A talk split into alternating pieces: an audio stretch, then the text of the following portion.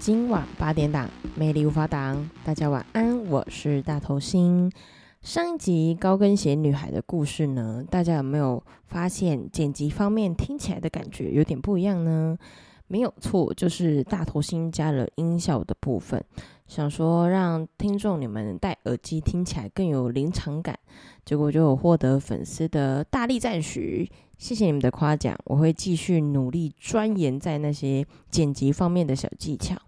那至于每一集的时间不固定这件事情，我会尽量改善，因为之前就是喉咙不舒服嘛，就是录一录，然后就一直咳，一直咳，一直咳，所以导致我会把时间缩短，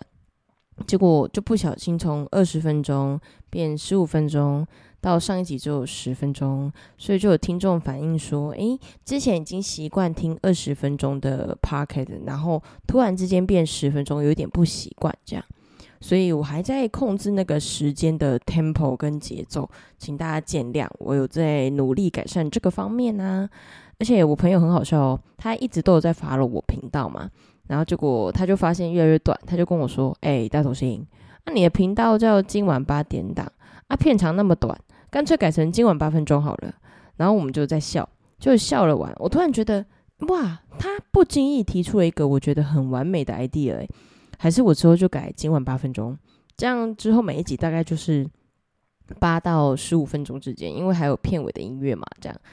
你们觉得怎么样？底下留言看是要今晚八点档还是今晚八分钟？如果诶，今晚八分钟的票数比较高，那不然我就把频道名称改一改，这样。还有大家很关心大头星的身体状况，目前是已经没有咳嗽了，恢复状况都还不错，所以就可以好好录音啦。那上一集呢，跟大家科普了鬼月的由来嘛，那这一集来跟大家聊聊鬼月的禁忌。其实从小到大，我们应该听了不少鬼月的禁忌。爸爸妈妈会讲啊，老师会说啊，加上现在的社群媒体很发达嘛，每次要到鬼门开之前，就会有很多啊，FB 啊、IG 啊、限时动态啊，各种推播鬼月禁忌不要去做的事情，这样。然后大头星在做这一集的稿的时候呢，就 Google 一下啊，鬼月的禁忌有哪些。赫然发现有举八个的啊，十二个的啊，二十个的，二十五个、三十个，就这么多。所以，我我就集结了几个我觉得我比较常听到的，爸爸妈妈从小到大有跟我们说的，来跟你们分享。第一个就是晚上不去荒郊野外。其实这个意思就是说，希望大家晚上的时候呢，就是不要去一些比较偏僻的地方，然后下班了也可以早点回家。主要是因为晚上是他们的 party time 嘛，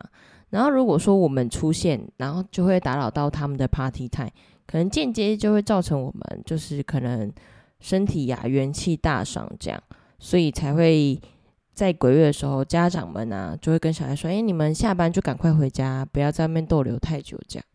第二点就是不戏水。其实你们有没有看过《戏说台湾》？《戏说台湾》里面不是有讲很多民间的鬼故事吗？其中他们就有说过，水鬼的杀伤力是最大的，就跟《鬼灭之刃》一样，就是鬼都有分等级嘛。我觉得在我的眼里啊，可能水鬼就是可能二或三，一二三前三名就对了。就是它杀伤力很强，新闻报道也有说，哎，可能鬼月小朋友或大人去溪边、河边、海边玩水，然后突然之间就发生意外就走了。其实，在溪边、海边、河边玩水，其实本身风险就稍微高一点点。那要加上它特殊月份的关系，你如果被拉下去，基本上你要回来跟大家说你被拉下去。的几率比较低，因为通常拉下去要救回来就比较难，或是你突然玩玩，明明大家溯溪都没事，过那个溪水也没事，结果你过就突然河水暴涨，然后你就不见，这样。所以我觉得鬼月最可怕的就是不要去玩水啦，尽可能就是你忍一个月，然后隔一个月再去玩，或是在鬼月之前，暑假刚来的时候，七月就开始疯狂的玩水，这样我觉得会比较好。然后第三点就是不剪指甲。原因是因为那个剪指甲的声音是会音鬼来的，然后加上它咔嚓咔嚓的声音，就是会有人觉得那个音跟子时的声音很像。十一点嘛，晚上十一点就子时，你剪指甲就会有子嗣的感觉，而且指甲是我们身体一部分，你剪了它，就某程度会伤了你的元气啊，或是伤了你的一些你看不到的地方，这样，所以都不建议晚上剪指甲。其实我在 Google 的时候，他有说，其实平常也不建议晚上剪，所以你们就是参考参考。其实大头型就是平常早上晚上都会剪，就是我想到家长了我就剪。可是我鬼月的时候，就是尽量不在晚上剪，因为我总觉得晚上那个声音会引来一些可能我不可以预期的事情发生，这样，所以我就尽可能不剪指甲。前阵子就是因为一直都没有剪指甲，然后它就很长，我看了就很碍眼。我其实不太喜欢那个指甲，那就是敲键盘啊，或是敲手机那咔咔咔的声音，所以大头型也不太做美甲。虽然有时候会去做，就觉得蛮漂亮，但是又觉得做又很不习惯这样，然后我就忍忍忍忍忍到要剪的时候都是晚上，对，好不容易想起来要剪都在晚上，前阵子终于剪掉了，不然我都觉得我快变那个千年老妖，指甲超长的那种。四点就是晚上不晾衣服在外面。其实小时候我妈都会跟我们说，哎、欸、哎、你啥时候啊？诶，三麦去阿靠呢？哦，今嘛都是鬼月嘛，阿连麦呢阿靠阿咧，套在我家车村呢。那时候我就想说，嗯，为什么？那我妈就说，因为鬼月衣服是不能晾在外面的，因为怕好像你穿了，然后我们早上再穿会对我们身体不好，所以就尽可能不晾衣服在外面啊。可是大头星住台北嘛。台北天气也是没有办法说晚上就收进来，早上晾，然后晚上就干这样。台中比较有办法，因为天气比较大嘛，太阳也比较大。可是，在台北我就如果我有办法遵守啦，我就早上一大早，嗯，出门上班前就赶快晾一晾，然后下班回来赶快收这样。如果有干的话，但如果没有干，我也没办法，我只好晾在外面。就我觉得这个第四点，我可能出社会之后比较没有办法遵守这样。然后第五点就是。不吃拜拜的东西嘛？他说的拜拜的东西，不是说哎，爸爸妈妈中原普渡完祭拜祖先完不能吃这样，是说他放在神明厅上面的时候，你尽可能卖给桃妮，不要去偷吃。就是因为他放在上面拜的时候，是这些祖先啊、好兄弟啊，或是这些孤魂野鬼他们在享用美食的时候，然后你去抢了他们的食物，你再吃进去，你就会拉肚子。所以尽可能啊。就不要去在神明桌上那边偷吃东西，你要给他们吃饭的尊重嘛。他们在吃饭的时候，我们不打不打扰他们，那自然他也不会来打扰你这样。然后第六点就是不挂风铃。平常不是看一些日剧，或是说乡下地方，或是比较惬意的时候，你就会想要挂个风铃在窗户边啊、阳台边啊、门边会叮叮当当、叮叮当这样。鬼月的时候，尽可能不要做这样的事情，原因是因为。这个叮叮当当的声音会让鬼鬼觉得你在召唤他来，你知道吗？所以他叮叮叮叮，他就会进来。你想一下哦，你窗户边挂了一个风铃，然后你睡觉的时候它响了，那鬼就会站在你窗户床边看你，他就这样看你，你不会觉得很可怕吗？而且他们其实不需要，就是不用打开窗户，他们是可以嗯就这样进来的，想到就觉得很可怕。所以尽可能七月就不要在那些会被风吹到的地方挂一些叮叮当当的东西，增加自己的害怕这样。然后第七点就是不拍照，也不吹口哨。不拍照不是说晚上不能拍啦，就是不要对一些奇奇怪怪的东西拍，比方说树这种东西。这里就可以讲个故事。嗯，大头星在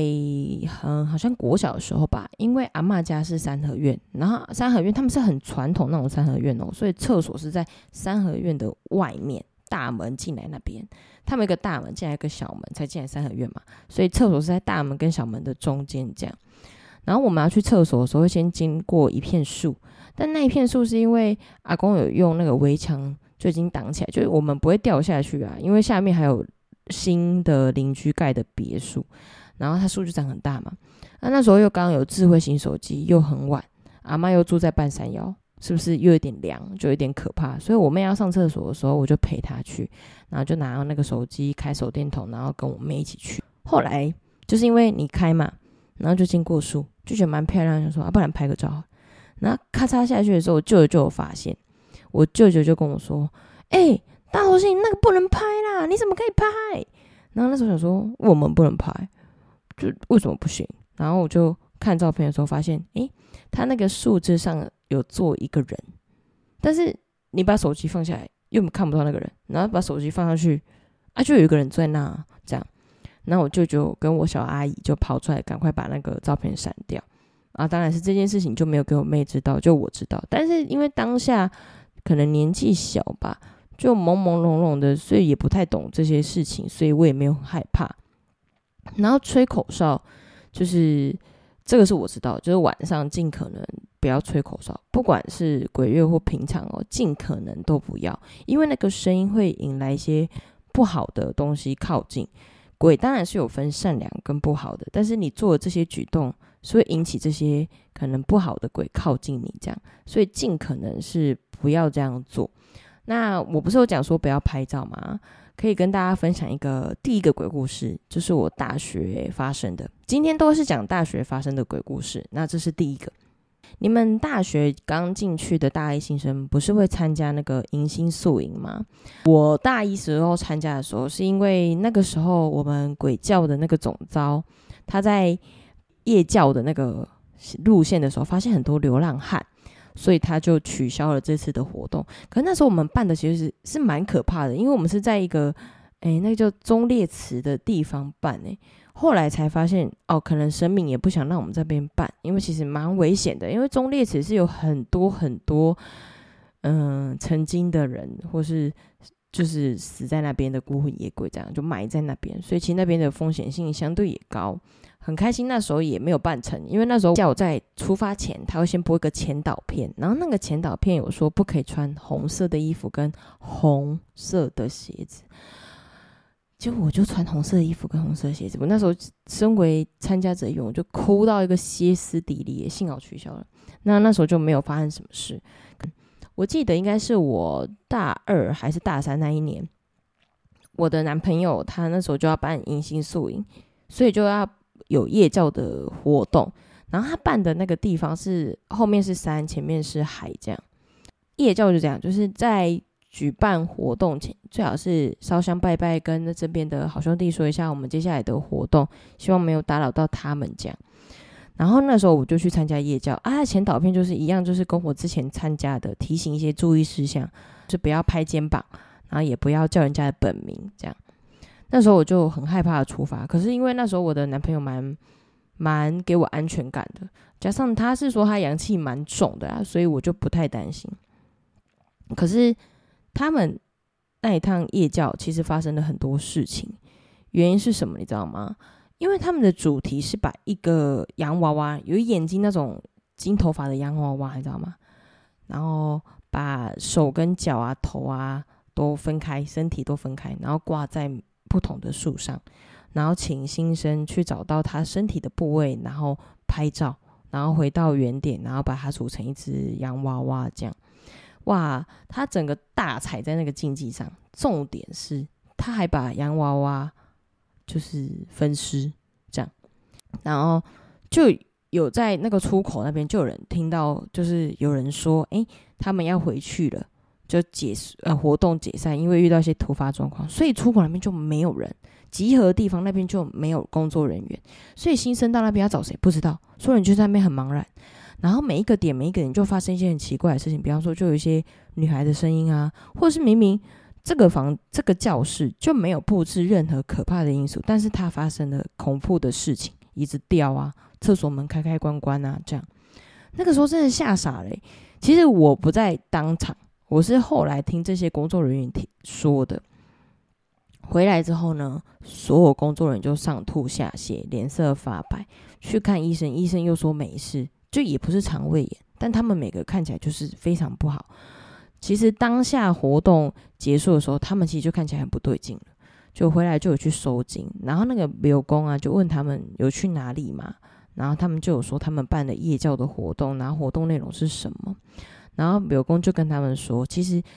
在晚上山本来就属于一个比较阴的地方，然后你们又把娃娃分尸挂在树上，然后又对着那个树上拍照，就更阴，所以你们招来了，你们打扰，嗯、打扰到人家，所以人家就来攻击你们，就是希望你们不要来打扰他们这样。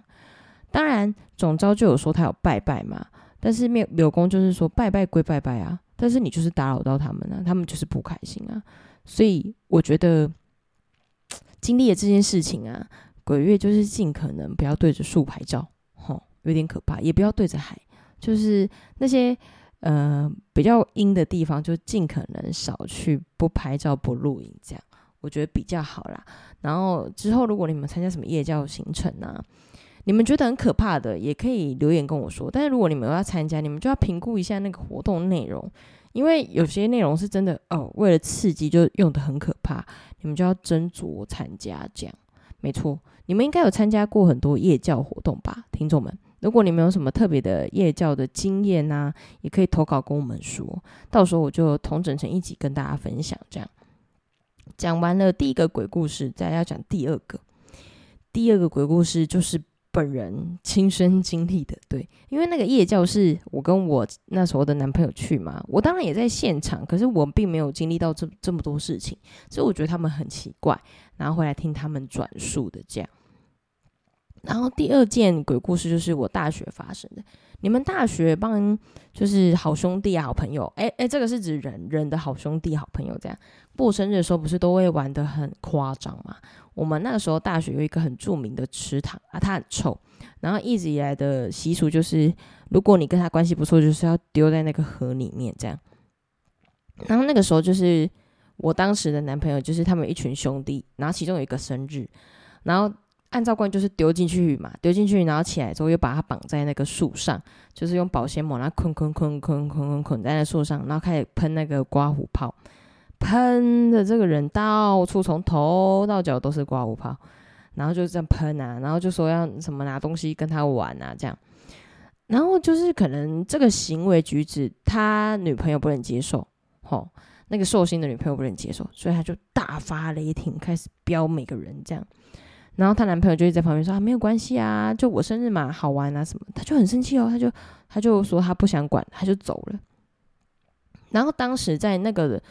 团体里面，我是属于那种就是可能会被派去关心人的这样，而我的可能特质也比较适合做这样的事情，所以我就去关心他。然后那时候我们学校有一个建筑是么字形的么字形就是在。的公园附近有一个“么”字形的建筑，然后“么”字形的建筑的前面就是有木椅啊。公园附近有木椅很正常嘛，他就坐在那个“么”字形正对的那个木椅那边。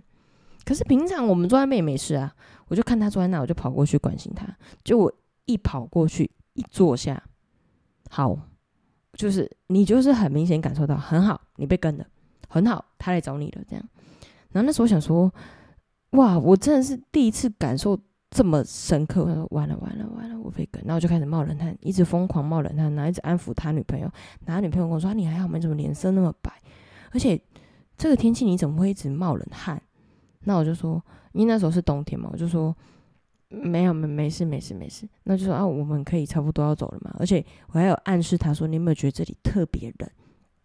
然后就跟我说：“还好啊，什么？”他就是还在生气啊，他就是不想原谅他。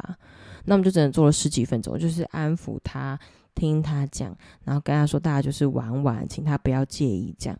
然后后面终于安抚好走了。我那个时候就是从那时候开始，我就是一直在冒冷汗，然后一直觉得很冷，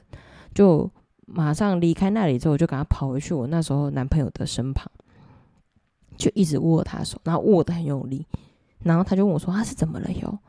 那我就都没讲话。可是因为他有经验，他也知道我的体质比较敏感，所以他在想我应该是被跟到。他就说：“你还好吗？”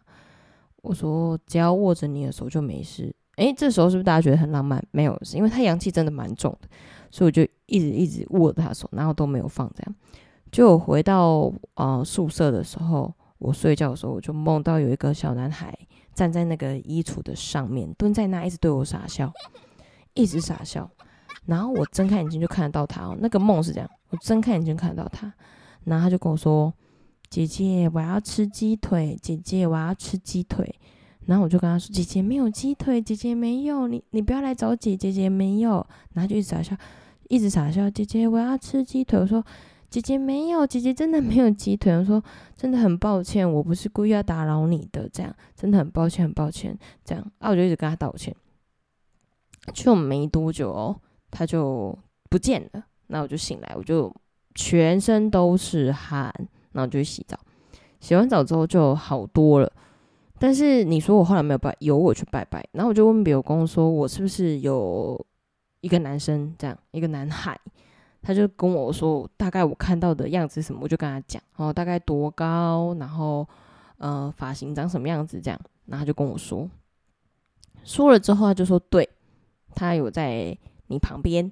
诶，但是他好像没有要伤害你的意思，他就想跟你玩啊，他现在也走了，他就是想跟你玩啊，你在哪里看到他？我说其实我没有看到他，我就是感受到他在我附近这样。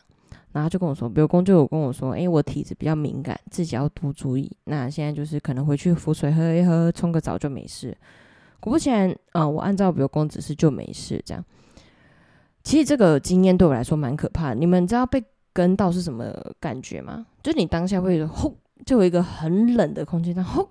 到你身体里面，那你就开始冒冷了。而且，但是他不会控制你。诶，我遇到的那个小朋友没有，他就是你就是觉得他在你旁边。然后你就可能用冥想或者用心理的电感觉说，你不要跟着我，但是他就是在你旁边，这样蛮可怕的。其实那个时候我真的觉得很毛。你们相信建筑物其实它有，就是有一可能有一些建筑有发生一些事情，所以导致可能那小朋友会在那边滞留，我也不是很清楚啦。然后我就是从那一次发生之后，就开始很相信有人阳气很重跟阳气不重这部分。有的人不是会拿八字去算吗？我是没有算，但是因为我太容易感应到，或是看到、听到的，就觉得我阳气应该属于不重的。阳气重的人呢，基本上他们也不会有感觉，但他们比较不会经历这些奇奇怪怪的事情。啊，讲完，然后现在外面又下着那个雨，你知道吗？然后建筑里面叮当叮当叮当，然后起楚的声音，我真的是讲到起鸡皮疙瘩，天哪！好啦，这就是第二集的内容。那如果你们有遇到一些什么鬼叫的鬼故事啊，或是一些亲身经历的鬼故事，也欢迎留言投稿跟我们分享。然后我们 IG 叫今晚八点档，欢迎大家追踪哦。我们每个礼拜三的晚上六点会上短影片，然后每周日的晚上八点会上 parket 那今天节目就到这边啦今晚八点档大家拜拜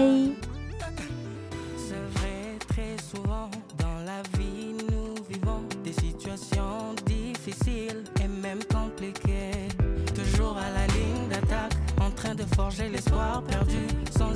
les valeurs en nous.